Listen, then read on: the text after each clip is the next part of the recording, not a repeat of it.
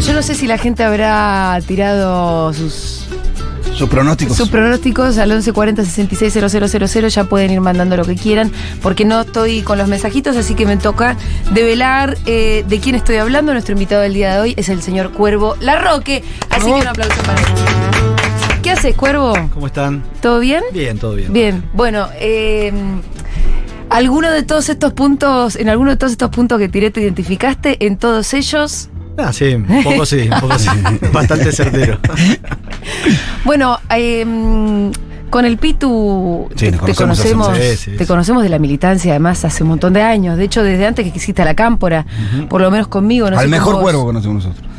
Que, bueno, pero, pero mejor vos el el mejor no el de No, antes. el militante, de este, Ah, este, este, al mejor el cuervo. pero- Ah, la, la mayoría de la sociedad se pierde una parte interesante del cuervo. Conoce por, por quienes Sí. cuentan quién es el cuervo. ¿no? Bueno, o por el propio cuervo como declarante, digamos. Y ¿no? bueno, pero por eso, si lo conoces más, si te quedas con esa parte, tenés una parcialidad de lo que Sí, eh, pero por eso a mí me, me interesaba, Cuervo, invitarte. Obviamente que vamos a pasar por la coyuntura y, y hablar un poco del presente, sería fingir demencia no hacerlo. Pero el propósito de la charla era sobre todo hacer un repaso un poco de tu vida militante. Obviamente que todo esto yo quiero que sepan, para que la gente esté en la casa, después de hacer el repaso de un cuervo que empezó siendo eh, presidente del centro de estudiantes en el secundario, que siguió en la militancia barrial haciendo... ¿Qué fue la 11-14 primero? La 20, primero la 20. Ah, primero la Ahí después, Lugano. después la 11-14. Pero ahora vamos a repasar cada uno de esos puntos para culminar en la anécdota del cuervo en Disney. Porque yo soy absolutamente fanática y creo que para que la anécdota ten- tenga algún sentido, primero hay que. Mira, cuervo, ahí a ver si está. Te trae un recuerdo. La cortinita. El cuervo en Disney se entiende cuando uno entiende al cuervo. Claro. Entonces por eso lo vamos a dejar para el final. Si a vos te parece bien, además como gancho para. ¿Vos conocés la anécdota del No, cuervo? estoy, Ah. me estoy muriendo. Se está muriendo Fito, ya puso cara de Yo te la "Quiero conté saber". yo o no. Sí.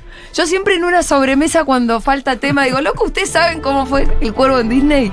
Es para Y reírse, tengo te reí mucho. Una buena anécdota. Bueno, cuervo, pero, pero arranquemos un poco. Eh, ¿Cuándo fue que vos te diste cuenta que a vos te gustaba la política? Y no, muy chico, ya en la primaria te diría. Sí. Yo empecé. Primero, bueno, obviamente mis viejos militaban y en mi casa ya en la dictadura se hacían reuniones, cosas que yo tenía tres años y ya me explicaron Sí. de esto en el jardín no podés Esto no podés hablar. Y Bueno, o, o dormían o se quedaban compañeros que por ahí estaban guardados y, y obviamente era mi tío, un chabón que era mi tío que no era mi tío. No cuentes que acá hay un tío. O, claro, todo ese tipo de cosas. Eh, pero ya, bueno, hago primer grado en el 83, que es un año que fue muy movilizador, Sí. bueno, previo a la guerra Malvinas.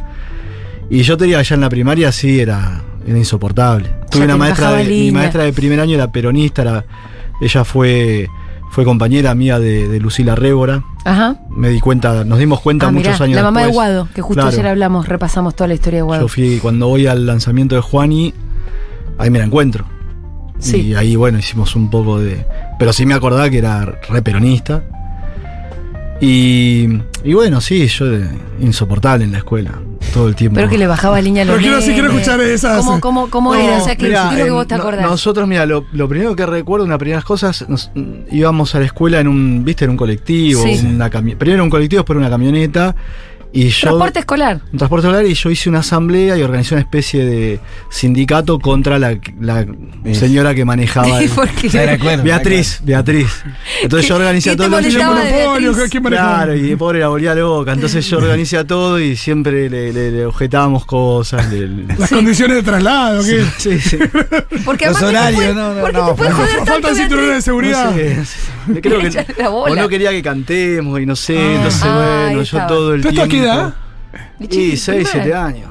Es que hay algo que se lleva, la verdad, dentro, Ahora entendemos ¿eh? todo, ahora O entendemos sea, todo. no, pero vos me preguntás a mí, yo también creo como, como cuando me empezó a gustar la, la noción para mí de, de la injusticia, está desde siempre. Claro, claro. Está desde siempre. Y como desde mi lugar absoluto de privilegio, a mí me molestaba que en mi casa hubiera una señora que, que nos limpiara. Claro. Había algo de eso que ya me, me- me- me- generaba como una incomodidad.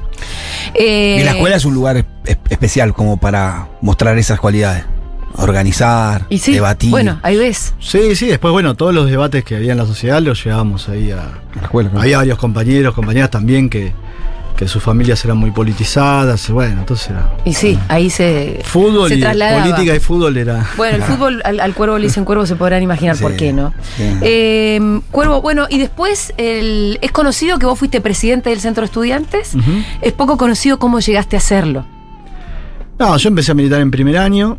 eh, bueno, cuando yo estoy en primer año... eh, Primer año estamos hablando de que. 1990, 90. 1990. Que 90, era- claro. Digamos que era una etapa, era una etapa jodida para que te interese compleja. la política, para ser peronista, ¿no? Claro, ¿Qué no, había? era muy compleja, era muy compleja.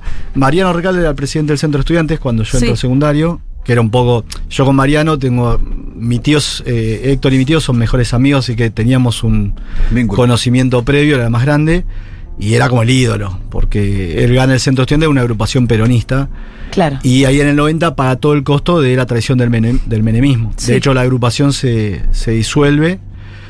Yo empiezo a militar en ese contexto. eh, ahí estábamos más volcados, te diría, hacia la izquierda, porque había. no, no eras peronista en ese momento. No, o, o- o filiatoriamente sí, pero no, no te puedo decir que, que- Claro. que militábamos en. es que no había una representación del peronismo de no, izquierda. era el menemismo, era el menemismo. De hecho, eh, ahí se da un crecimiento muy fuerte del MAS, de un viejo MAS, con Luis Zamora a la cabeza, porque eh, contiene un sector del peronismo que se desencanta, bueno, un montón de. La Plaza Sí. del No en el 90, bueno, Ajá. cosas que son de la prehistoria. pues. Y bueno, pero Muchos de está, los chicos está bien que los chicos que nos estén escuchando bueno, sepan, Están ¿no? hablando, ¿viste?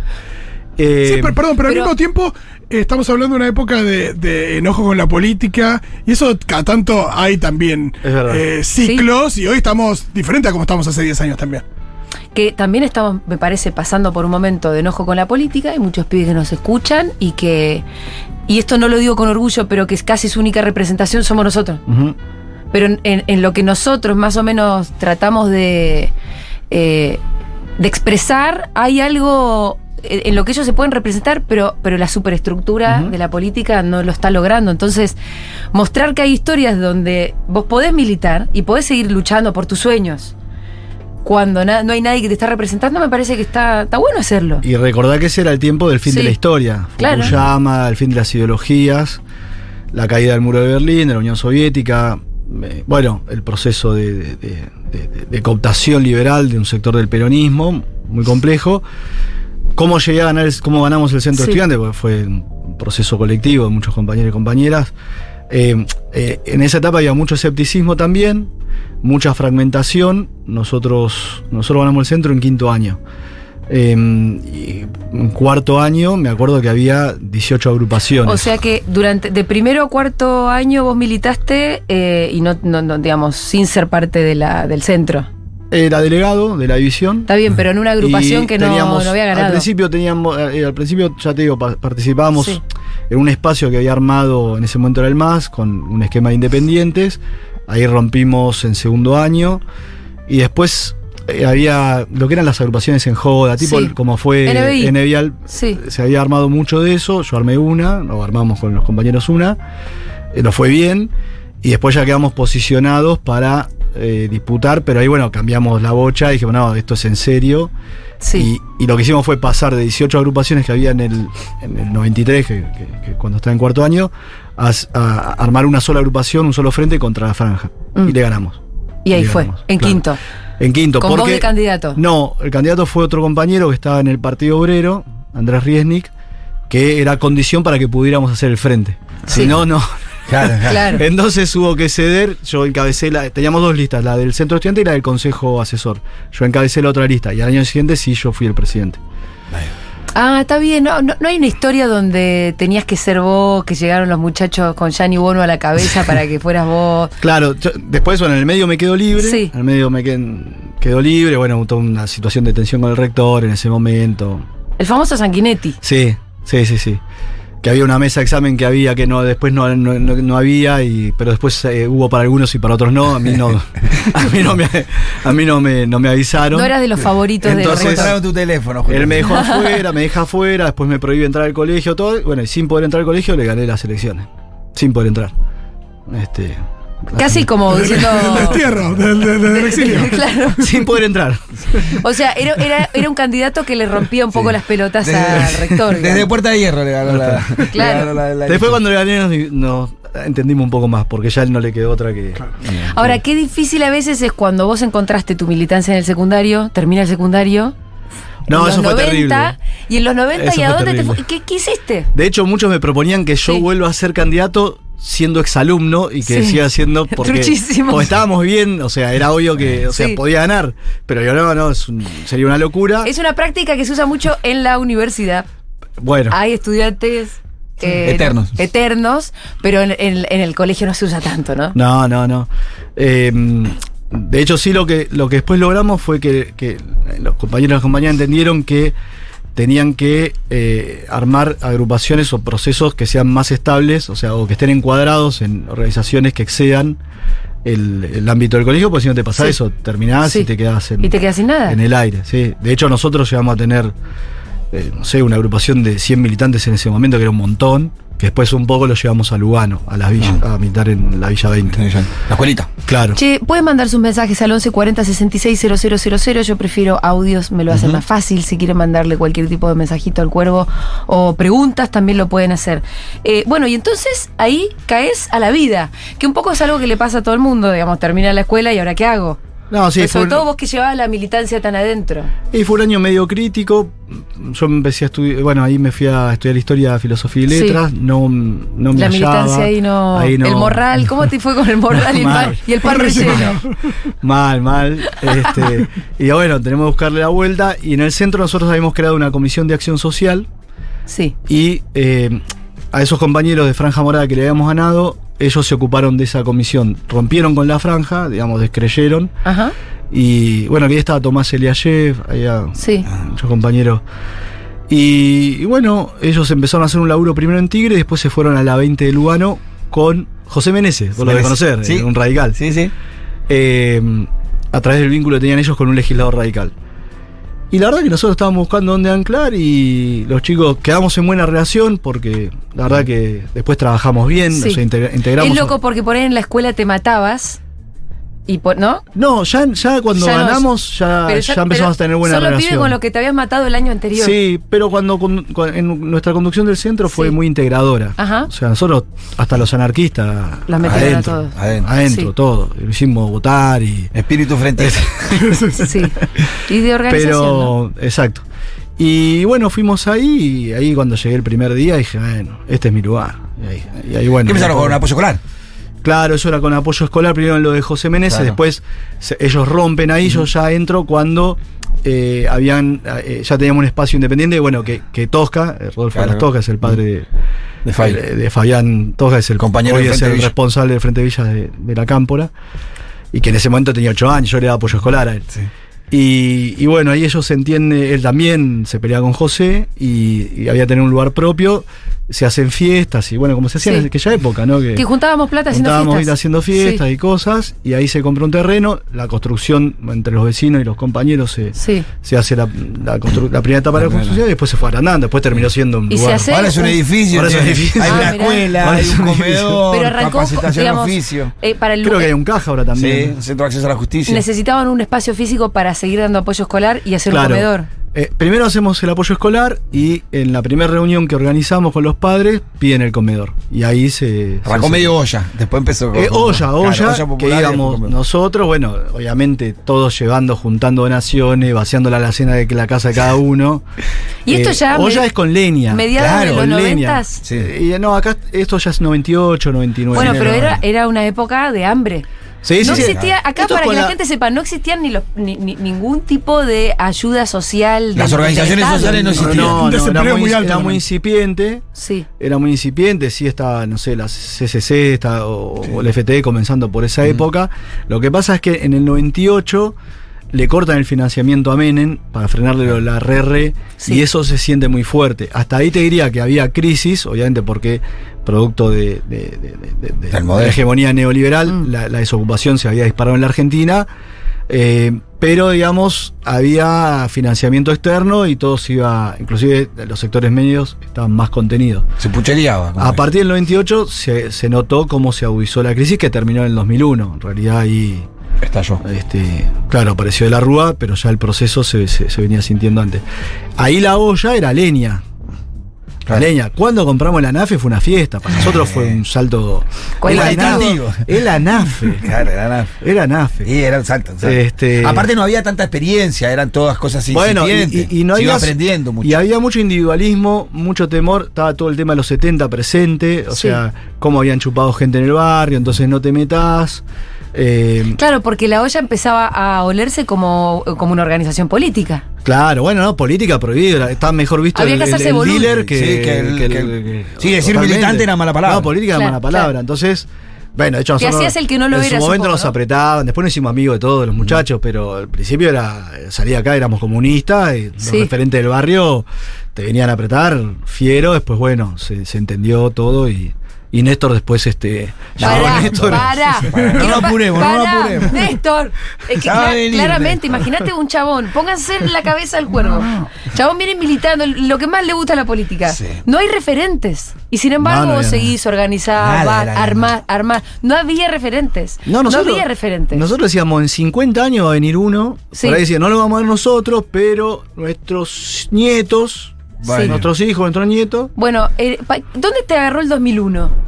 Yo estaba cortando Puente Alsina. Claro. El 19 de diciembre estábamos nosotros en un plan de lucha. Nosotros veníamos del Frenapo, que fue el- una elección que hace la CTA convoca una elección, que Néstor y Cristina participan en muchos sectores, para instaurar el- lo que hoy sería la UH. En esa época no existía. Ahí votaron 3 millones de personas. Cuando termina eso, no todos los sectores que participaron, pero una parte sí, la CCC, bueno, una parte de la CTA también, deciden plan de lucha y nos re- ese día nos repartíamos los accesos al capital. A nosotros nos tocó con Quito, con Sí. la gente de Bajo Flores, Quito Aragón. eh, Quito Aragón y lo que era la Chispa, un grupo Era el Mate Cocido, era ahí todavía Mate. Cocido, claro, se llamaba Mate Cocido. Ah. Y estaba la Chispa, que era otro grupo de Soldati, y nosotros nos tocó Puente Alsina. Puente eh, no, Puente para el de Sáenz. eh, Era una época que se acostumbraban a estas cosas, porque venían los eh, movimientos de desocupados, que venían los cortes de Bueno, calle, los cortes de ruta. Claro, ahí ya estaban los, los movimientos desocupados, ya existían. Claro. Algunos más con nombre, otros eran como coordinadoras Sí. desocupados. Y este y ahí en un momento a las 6 de la tarde, me acuerdo jugaba San Lorenzo la final de la Mercosur con Flamengo, en el Bajo Flores. Yo tenía entrada, todo. Y empieza el quilombo, bueno, y nos dicen, viene uno y dice, che, no había esto de los teléfonos que vos Ah. No, mirabas, no. nada. No había WhatsApp. No teníamos teléfono, nada. Entonces No viene- tenías un teléfono en el bolsillo. Viene uno corriendo y dice, che, dicen que declararon el estado de sitio. Y él dice, "Ey, ¿qué, ¿qué es el estado de sitio? Si a uno el otro le digo, no, acá no, no pueden cagar a tiro, le digo, ¿viste? Simplemente. Y, y bueno, así fue, llegó enseguida la policía, eh, bueno, que estuvo todo el día, pero ya en ese momento avanza y empieza a tirar. Y eso fue todo un proceso, bueno, eh, Paula Penaca estaba también ahí, un montón de compañeros, compañeras que son más, más conocidos. Y ahí tuvimos que replegar, nosotros estaríamos ahí con mil compañeros, compañeros vecinos, vecinas, tuvimos que hacer magia para replegar eso, porque te imaginas, era fue un desbande, todos corriendo por este, por, por, Por el por Sain, por Roca, eh, y nada, reagrupar hasta el último vecino, no se nos pierda nadie, Mm. eso lo hicimos. Ahí nos jugamos para el mate cocido, porque hacíamos base ahí que estaba más cerca. Mate Cocido es en la 1114, Ah, un Flores. comedor que hay en el un comedor Sí. eh, de un 1114. Y ahí, claro, yo tenía en ese momento tenía un auto de mi vieja, un Renault 11. Viste que el militante agarra los recursos de la familia y son Ah, se del- lo- le- le cagan son el de auto a la la militancia. eh. Pobre mi La alacena, pobre el auto, el Todo, teléfono. si falta La polenta le es que, caga la eh, ¿no? Éramos una banda, había estado siete, yo me tenía que llevar a todos. Ya los, vec- los vecinos más o menos todos lo habíamos logrado replegar. Y éramos como 11 personas.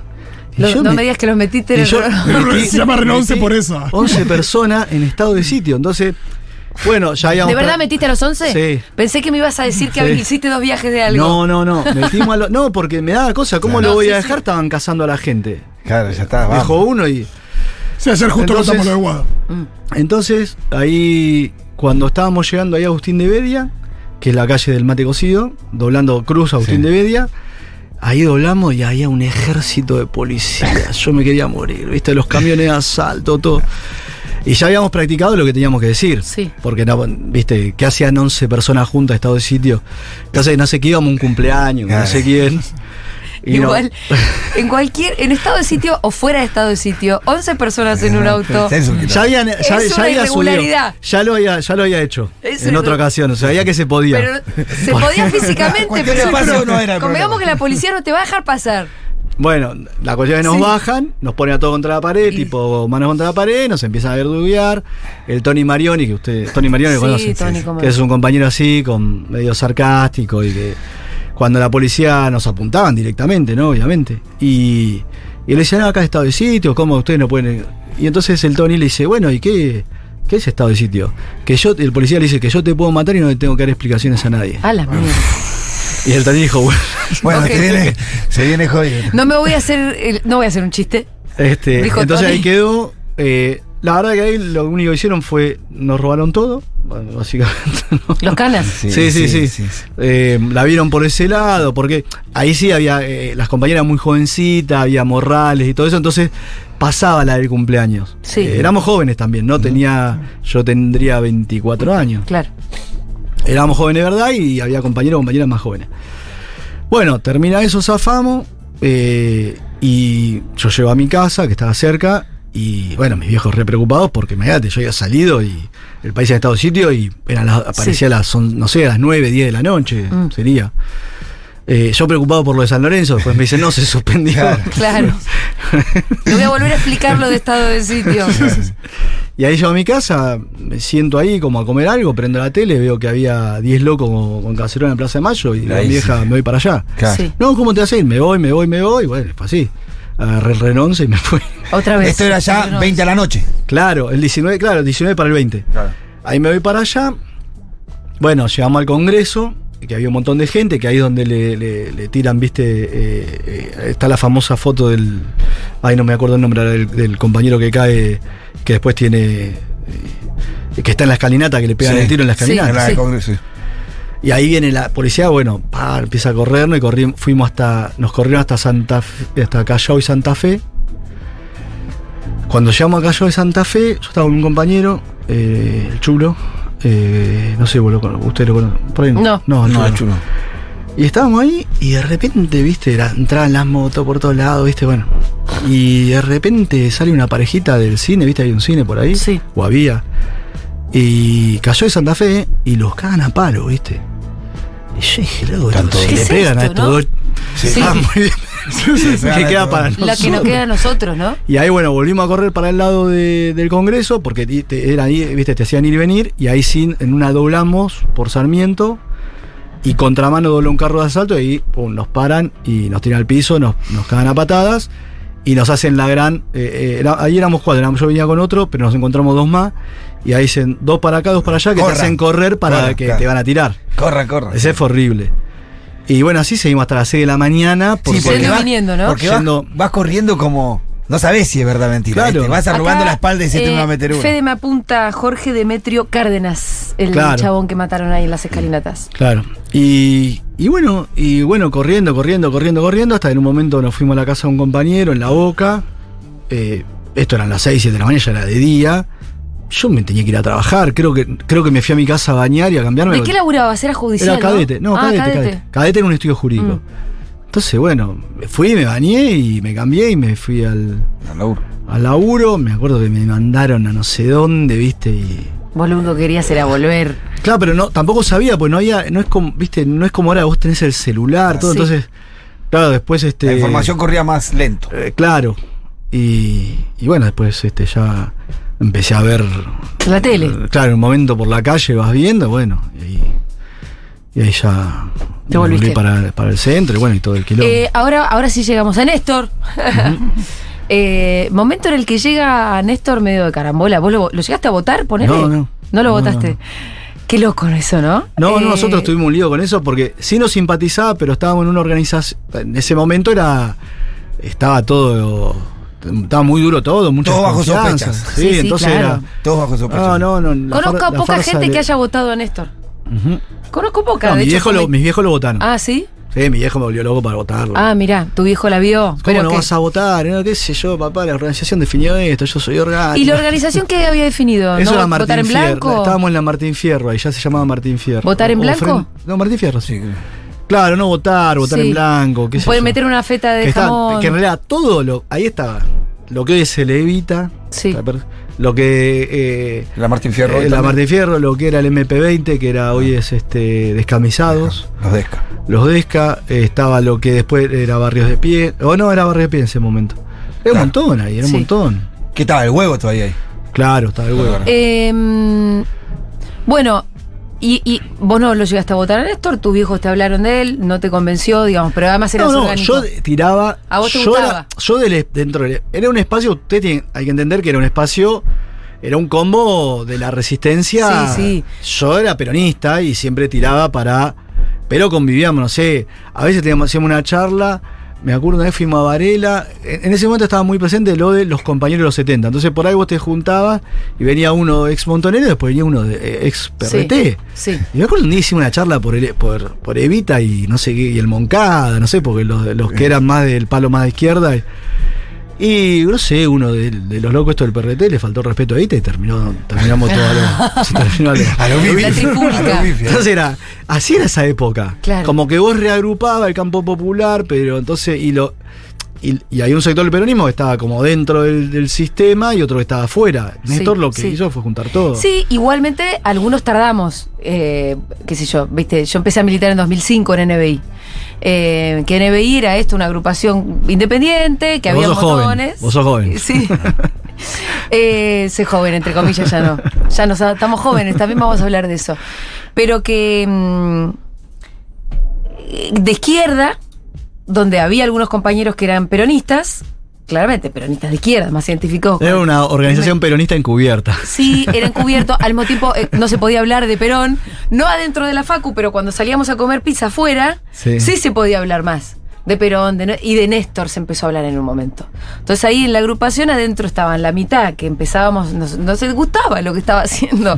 Sorprendidos también, porque cuando vos estás siempre tirando piedras y estás acostumbrado a eso, Claro. que de pronto haya un presidente y te convenza, casi hay que, hay que sortear una barrera psicológica, ¿no?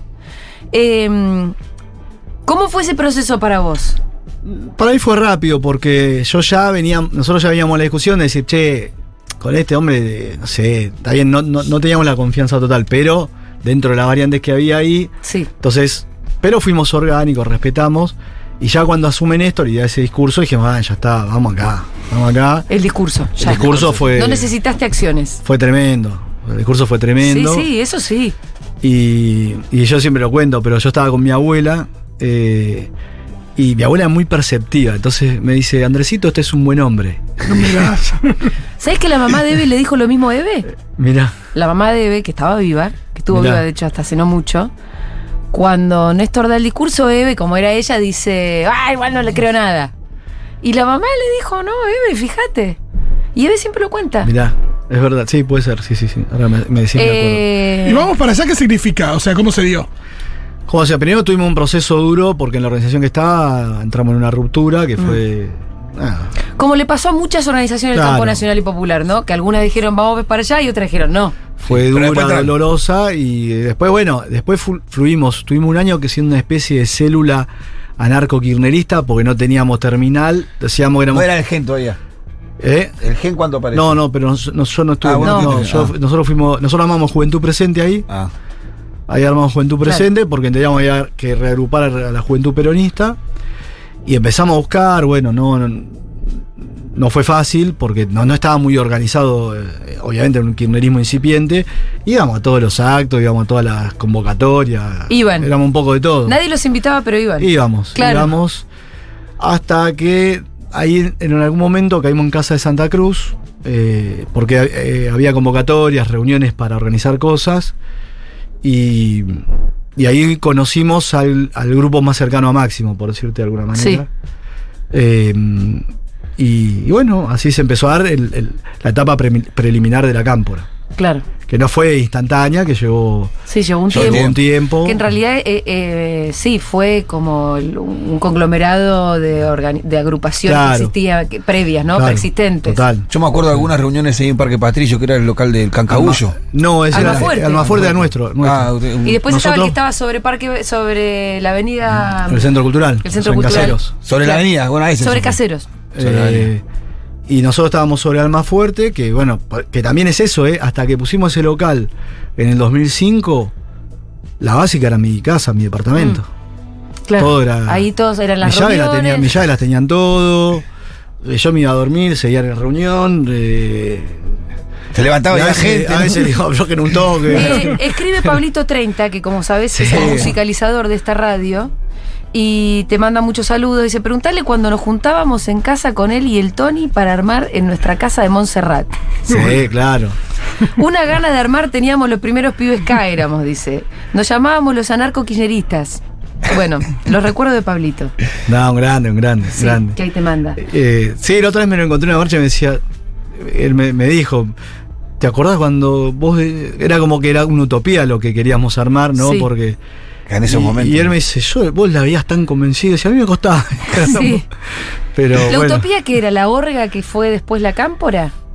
Claro, nosotros, mira, en, esa, en esa época ya, eh, me acuerdo que teníamos un, un coso, no, no había WhatsApp, era de mail. Los mail, viste, hacías una cadena de mail y nosotros se llamaba la nueva JP. Nosotros decíamos que teníamos que refundar Sí. el espíritu de la juventud peronista de los 70. ¿No? Eh, y siempre con eso, ¿viste? Entonces, bueno, después, bueno, dimos también con el Cancaullo, con el Flaco Kunkel, con otros compañeros que. Sí, que habían sido esa, esa Eh, JP, ¿no? Exacto. Eh, pero el marco orgánico para poder empezar a construir la cámpora fue cuando hicimos contacto con, con todos los chicos de Los Casa pingüinos. Cruz, claro. Eh, y hablando de eso, ¿cuándo fue la primera vez que vos lo viste a Néstor o vos hablaste con Néstor o cuál es tu recuerdo más lindo con él? Eh, no, verlo por ahí así como en actos y estar cerca Sí. y hablarle, sí, se empezó a dar. Después así hablar con él en una reunión. Eh, bueno, todo el proceso eh, ya para 2007, 2008 ya, ya empezamos a tener más reuniones Mm. con él. Eh, bueno, el- nada, una bestia, ¿viste? Un Sí. tipo que sentaba, imagínate, se- una hora y media con nosotros. Sí. Digo, Este hombre está- me, me daba cosa a mí, porque digo, Sí. ¿viste? Era el, un momento era el presidente. después era expresidente. Eh, pero no, y aparte una atención, hablar con una pasión y escuchar, ¿viste? Eh, una paciencia también, porque uno mira para atrás y la inocencia, por ahí en algunos planteos. Mm. ¿De Eh, ustedes o de quién? No, nuestros, nuestros. Eh, Claro.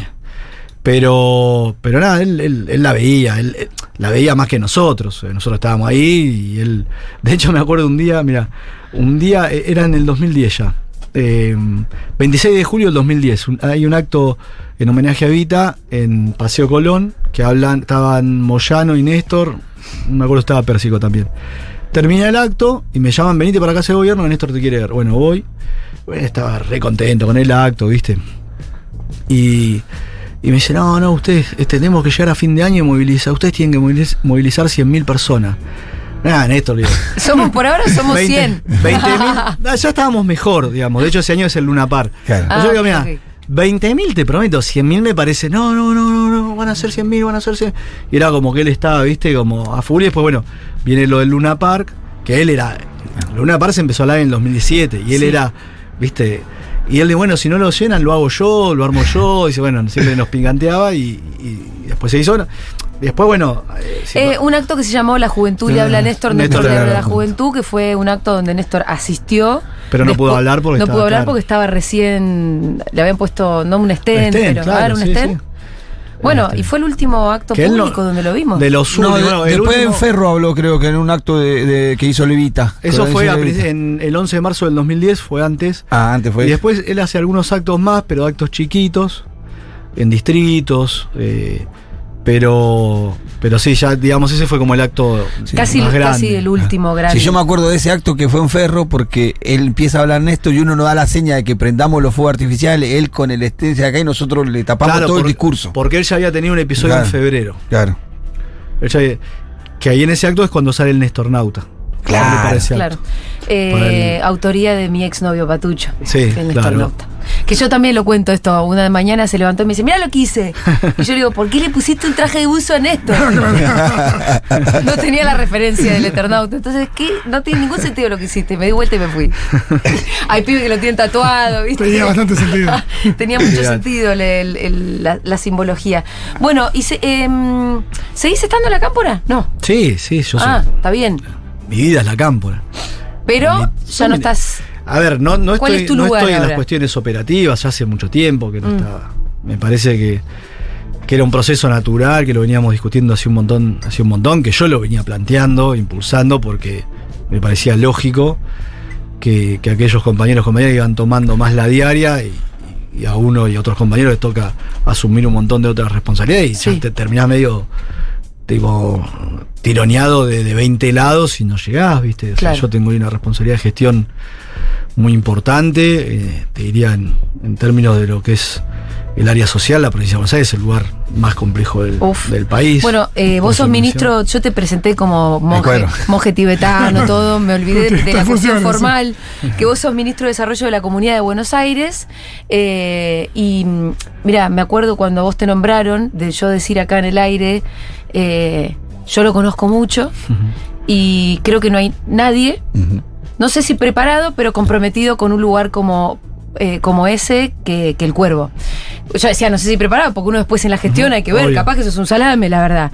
Eh, y además, el hombre y sus circunstancias, decía no sé quién.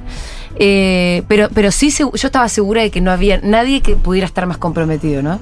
Y me acuerdo también, creo que, que uno de los episodios que seguramente vos habrás vivido con más. eh, qué sé yo, con, con más tensión en tu vida política habrá sido Guernica, ¿no? Estamos hablando de la ocupación de unas 100 hectáreas llegaron Vengo a de allá. Ah, ahora Estuve mismo. mañana hoy Porque porque todavía, para que sepa la gente, todavía se sigue trabajando. Estamos, ahora se están sí. construyendo, estamos en proceso de construcción de 865 viviendas de un barrio que va a ser justamente para la gente que en ese momento fue censada, por, Sí. lógicamente por orden de prioridad. Eh, una primera etapa son 165 viviendas y otra de 700 y algo que, es, que completa el número total.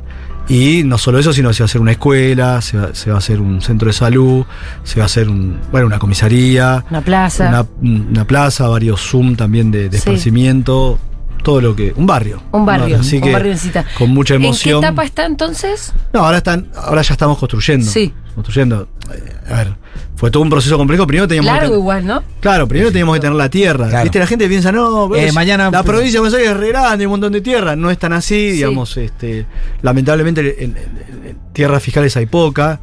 El conurbano en sí eh, está súper poblado y cada día, en primer y segundo cordón, hay menos espacio. Guernica ya estamos hablando una zona ya más, más periférica, con, con- con más espacio aún, pero no con tierra fiscal. Nosotros por la aplicación de la ley de acceso justo al hábitat logramos este, conseguir 50 hectáreas, eh, no por una DAIA, sino porque le correspondía a un desarrollo inmobiliario privado ajustarse a la ley y ellos tenían que ceder una proporción, que es lo que, lo que dice la normativa, para un fin social.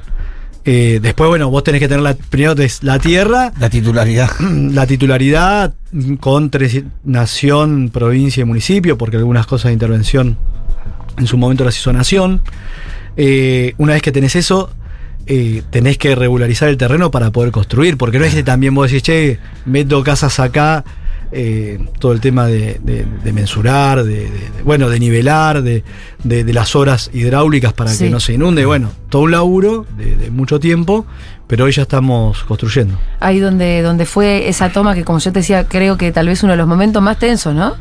Sí, tuve un montón de momentos tensos, pero sí, seguro de los más tensos. Eh, siempre pido mensajes y después me quedo sin tiempo para pasarlos, así que vamos a, vamos a pasar algunos, dale. Hola, ¿qué tal? Mi nombre es Jerónimo. Le quería preguntar al cuervo, a alguien que respeto mucho, obviamente, eh, por qué hay un desencanto tan grande por parte de la militancia eh, hacia los cuadros que hay actualmente y, eh, y cómo ve el peronismo eh, en un futuro próximo. Eh, ¿En qué se va a transformar el peronismo? Si es que él piensa que el peronismo se tiene que transformar. eh, y adaptarse un poco a las, a las demandas de, de esta sociedad actual. Bueno, ya arrancaron difícil. Ah, El peronismo se, se tiene que transformar en peronismo. Me parece que en todo, la- en todo caso Sí. lo que nos está pasando es que Falta se desperfiló un poco la, el frente, digamos, la, la coalición de gobierno no, no estuvo a la altura de las expectativas. Hay muchas contradicciones. Lógicamente no es por echar culpas, pero el reparto de responsabilidades es obvio que, que, que aquel que, que en términos institucionales tiene el Mm. lugar de mayor preponderancia, obviamente cargará con mayor nivel de responsabilidad. Pero bueno, yo prefiero ahora mirar hacia adelante y ver cómo lo resolvemos y no tanto mirar hacia atrás. Después, respecto del tema de los cuadros, O el desencanto. ¿no? les encanto. Mira, yo creo que tiene la política hoy un problema. Mm. A ver, la, nosotros hasta los 90, o hasta inclusive el comienzo de los 2000, eh, la etapa de Néstor, ya después aparece Facebook en el 2009, 2008, 2009, no me acuerdo. Pero hubo un tiempo en el cual la política tenía un problema que era la mediatización, ¿no? Los 90 fue, digamos, la gran tragedia fue la Farandulización. farandulización, mediatización. Yo creo que después, con la aparición de las redes, le agregamos eh, ¿no? Eh, un, un plus, ¿no? Un- una multiplicación eh, exponencial de ese, de ese fenómeno. Y hoy la realidad es que las redes permiten que, que- que, digamos, no solo en la política, en cualquier ámbito de la vida, todos pasaron a ser emisores, ¿no? Entonces, todo el mundo cree que tiene que sentar posición de todo. Eh, se considera casi ya un artista, ¿no? Porque, porque en un punto es este. Y me parece que, que, que entramos en una fase de la política espectáculo ya más profunda. Entonces, ¿qué me pasa a mí? Que uno que viene de la etapa más analógica, Analógica. y anterior. eh, ahora es muy fácil hacer de cuenta que. Vos si bueno, vas a Twitter, dos fotos y parece que estás haciendo algo. Mm. En época nuestra, te imaginas, la que había que remar para que te re- Para, que, alguien te reconozca y vea algo. Para Mm. que te registren. Sí. Entonces, yo creo que eso mella contra, contra la legitimidad de los cuadros políticos. Me parece que los compañeros y las compañeras eh, tienen que, tenemos que revisar eso urgentemente. Eh, yo no soy muy bueno en las redes, digamos, capaz que también eso me lo critica, no, no, no, no tengo, digamos, o no me gusta adaptarme. Sé que por ahí hay que hacerlo en parte para cierto público, pero siempre mi temor es, loco, me- si me vuelco hacia eso y Sí. pierdo el- la sustancia, ¿dónde terminamos? No te veo ni. O sea, me imagino que tenés Instagram, la verdad. No, yo ni lo sé, no, no lo tengo en el Facebook teléfono. sí no sé. tenés. Lo maneja, Instagram, Instagram también. lo maneja. Sí, acá. Está Sí, tercerizado. compañera. Del otro lado lo, maneja que dice, una estructura de facto Sí. que, no me, que no me entero nada de lo que hacen, porque si me enterara no dejaría quedar nada, pero bueno, ya. No, pero te tenés que, aceptar, tenés que aceptarla. Me, me que- rendí, me rendí. Sí, bueno, pero también me parece bien decir, che, igual no tengo por qué llevarme por lo que me dicta la época y seguir siendo, qué sé yo, el militante que siempre fui. Mira, el otro día escuchaba a Graciela Camaño, Mm. Sí. inso- insospechable de, de- de- de afinidad hacia, nue- hacia nuestro espacio, pero un cuadro político, este, digamos, Sí, indiscutible, que lo es, ¿no? y demás. Y ella en un reportaje decía lo que los, pol- los políticos con cargos institucionales deberían tener prohibido tener redes sociales. Sí, Me encantó.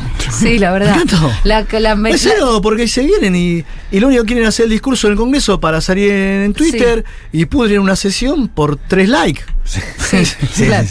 sí, sí. Sometiendo al pueblo argentino a barbarie, ¿no? Y me encantó, la verdad, y me pareció un hallazgo. Eh, Te hago una pregunta, Mago. Este que hay una elección que ganar, ¿no? Usted, ¿no? Hay una elección que ganar este año. ¿Vos crees que hay margen como para No, que nos guste. que nos guste. Sí, a mí me, a mí me hubiera gustado no nos- tener elecciones este año. nos guste. Quizás. Si me das a elegir, yo decía, y pateémosla un añito más, total, no pasa nada. Pero bueno, hay que hacerla este año. Digo, ¿vos crees que hay margen para la construcción de una propuesta que vuelva a enamorar al pueblo, que vuelva a enamorar primero a la militancia y luego al pueblo? No, para mí sin duda. A ver, yo creo que nosotros entramos en un proceso de desilusión y desgaste. Creo que mm, Cristina se preservó bastante de eso por, por su inteligencia, su capacidad. Por su sinceridad. Su sinceridad, no digo que no, por supuesto que, que esto le trajo costos a todos, pero ella ha logrado mantener eh, la credibilidad. Entonces, eh, mi esperanza siempre radica en eso, Mm. en que eh, no es la única, por supuesto, pero sí es una referencia excluyente. Sí. En, en ese nivel. Y además no la hay- verdad que no salió, no- digamos, no, no apareció nadie que pudiera estar a la altura de Cristina.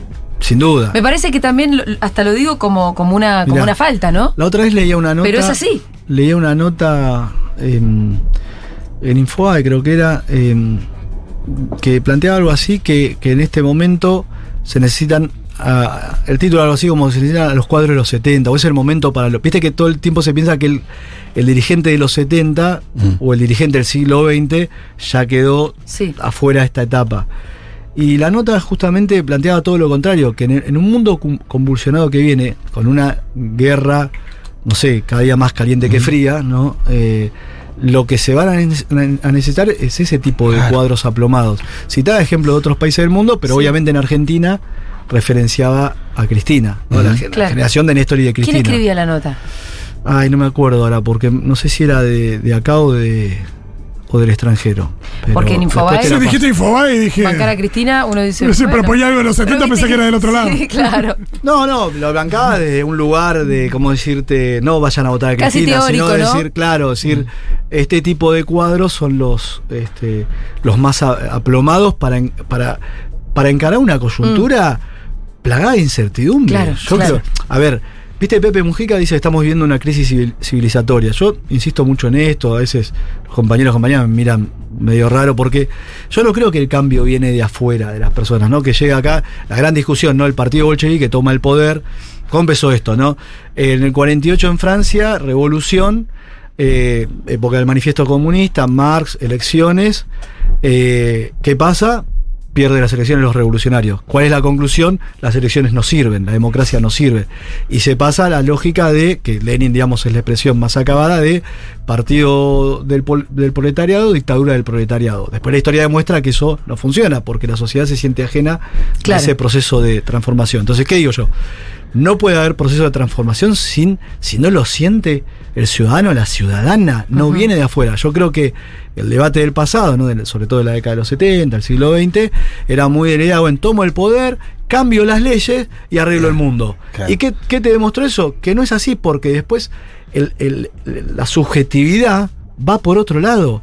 Y yo creo que nosotros tenemos que trabajar mucho esa interioridad. No vamos a poder construir una sociedad em, linda, hermosa o, o- Justa, este, ¿eh? solidaria. Si las personas están absolutamente deterioradas en su interior.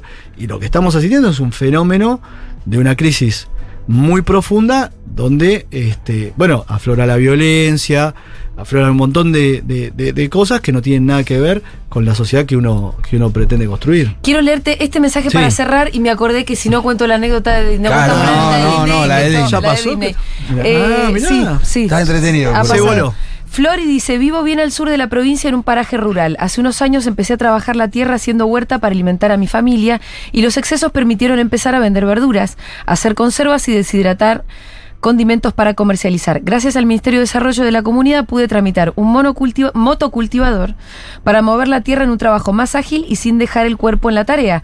Gracias a este ministro tan comprometido y en contacto con cada lugar.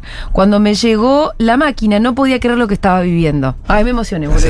Porque al final la política es esto, loco. Sí, bueno. Es la gente viendo mejor. Mi hijo jamás va a olvidar que un gobierno peronista nos dio una mano gigante para continuar en la labor que nos ocupa diariamente y manda la foto del monocultivador con el nene arriba, míralo, cuervo. Gracias para siempre, cuervo. Dice, uy, se nos. ¿Soy yo que estoy fuera del aire? Nos quedamos. Se me cortó también, no sé si. Ahí, ahí está, ahí está, ahí está, volvió. devolvió. Bueno. Acá, gracias para siempre, cuervo, la foto del nene arriba de su motocultivador. Nos hizo lagrimear el cuervo final. Le- loco, eh, el cuervo en Disney. Quiero eso. A ver, contá. pa- padres, voy a dar un poco de contexto. Padres militantes del PC, ¿no es cierto? Sí. Claro. Todo, ya lo contó el cuervo y demás, pero la madre quiso ir a Disney. Sí, sí, total. Cuando el cuervo tenía 12. Sí. Y bueno, uno diría el sueño de cualquier Eh, nene. Claro, está bien. ¿Qué pasó, cuervo? Nada, bueno, eh, pasó eso. Eh, fuimos ahí y bueno, era- había que ir cinco días. Había- Había que irme cuando ya empezó. y- Ya empezaste bueno, con yo- tu revolución. ahí, Nah, yo viste, siempre fui muy contrera, o sea, siempre para arrancar. Y bueno, el primer día bien, qué sé yo, ya el segundo día, tercer día, no quería más. ¿Pero qué te ¿Cuándo rompió volvemos? la bola exactamente? No, ¿El porque, Mickey? porque fuimos, claro, eh, viste que hay distintos lugares que vas y había uno Sí, que sí. era el más de Disney Disney. Sí, que es... Eh, em, sí, no sé cómo. eh, Magic ¿No es el. Castillo? El Magic Kingdom. Yo no fui, Magic de Kingdom. Magic Kingdom. Magic Kingdom. Entonces llega- llega- llegamos ahí y dije, no, otra vez esto, no. boludo. Y en un momento estábamos recorriendo, mi hermana era más chica, y, y le digo a mi hijo, no, yo me voy a. Me voy al auto, le digo, me voy a esperar al auto. Ponete el de la Cenicienta que me de parece última me tiro a dormir ahí, le digo, habíamos llegado, viste, bueno, íbamos, mi viejo aparte era un fanático, viste, íbamos a las 5 de la, nos despertábamos a las 5 de la mañana. Hay que hacer Para ir primero, para ir primero. Entonces, le digo, yo me voy al auto, bueno, me dan la llave vuelvo a la, a la playa de estacionamiento. Ya que el chaboncito se haya querido el auto. Ya es un tipo raro, que nene raro. ¿viste, no? Y llego y había, no sé, 50.000 autos, no lo podía creer. Digo, ¿dónde, ¿dónde era que estaba el auto? Claro. Entonces digo, bueno, qué sé yo, empiezo a recorrer. ¿Y qué pasa? En esa época en Argentina, ¿te acordás que teníamos cuatro modelos de auto? Renault 12. Eh, El Falcon, el Claro, no Renault, exi- sí, no sí, existía. Peugeot 504 y alguno más. eh. Estaba lleno de naves y digo, bueno, me puse a mirar por ahí, viste que te pones a mirar eh, la que hacíamos, la clásica. Sí, Y a ver. eh, Pizzerita hacía para Entonces, ver. uno, dos, pum, pum. Y de repente, en un momento, un freno un auto, un patrullero, otro del otro lado. Empiezan hablando en inglés, yo no hablaba inglés. Digo, ¿qué mierda pasa? Hola, amiguitos. Y, y nada, una fea situación. Y me preguntaban qué estaba haciendo. Y digo, no, estaban mirando los autos porque en mi país no hay de estos autos. Entonces, y hasta que trajeron una latina que hablaba hasta. que- Más o no sé si era latina, pero alguien que Que hablaba un poco de español. y entonces le explico eso y ella les explica, bueno, y ahí me llevan detenido El a un- cuervo en cana en Disney. a una garita. Ah, no. sé, que habrán chequeado algo, no sé qué quisieron. Que tenía 12, boludo. Bueno, claro, era chico. Y, y bueno, y me, bueno, y me largan. Y me largan y empieza el otro problema. ¿Cómo encuentro a mis viejos acá? No había celulares, nada. Entonces ya rendido dije, yo me siento en un había un banco ahí. Ah, Yo, van a venir. yo me siento acá y si pasan, pasan, y si no, qué sé yo. ¿No te pusiste a llorar ni Este, nada? No, no, no, no, no, lloré. Angustia sí, pero, angustia sí, pero no lloré. Y de repente pasaron mis viejos. Pedí, creo que. Dios, por favor, alguien, ¿Ellos se estaban preocupados o estaban en Disney? No, no sabían ellos porque ellos pensaban que yo estaba durmiendo en el auto. Claro, nunca supieron que vos te había llevado la Después les conté, obviamente. ¿Y qué le dijiste? Este, no, no sé lo que pasó. El cuervo en Pero no, me traigan nunca más este lugar de mierda. Pero bueno, qué sé yo. No, aparte me acuerdo, fue terrible porque mi viejo, fue toda una crisis, porque a mi viejo no le gustaba la comida norteamericana. Entonces íbamos a comer todos los días a un coso italiano, comíamos pastas todos los días porque había un solo lugar que comías comida normal. Sí. Y una vuelta íbamos por la ruta, volviendo al hotel, y él ve que decía en un lugar, decía churrasco. Entonces mi viejo dice, vamos. Uh, clavó la guapa ahí. ¿Por qué se Disney, no? bajamos y eran hamburguesas. Ah. ¿Para qué? Mi viejo quería romper todo. Ese fue el cuervo la No hay que ir, no hay que ir. No, no, yo fui a Disney, la verdad que mi relato es distinto, boludo. A mí no me llevó la cana. Yo fui, saludé a Tinkerbell, saludé a todas las princesas. El cuervo la roca pasó por Seguro La Habana, la verdad que fue un enorme placer, cuervo. Lo mismo digo.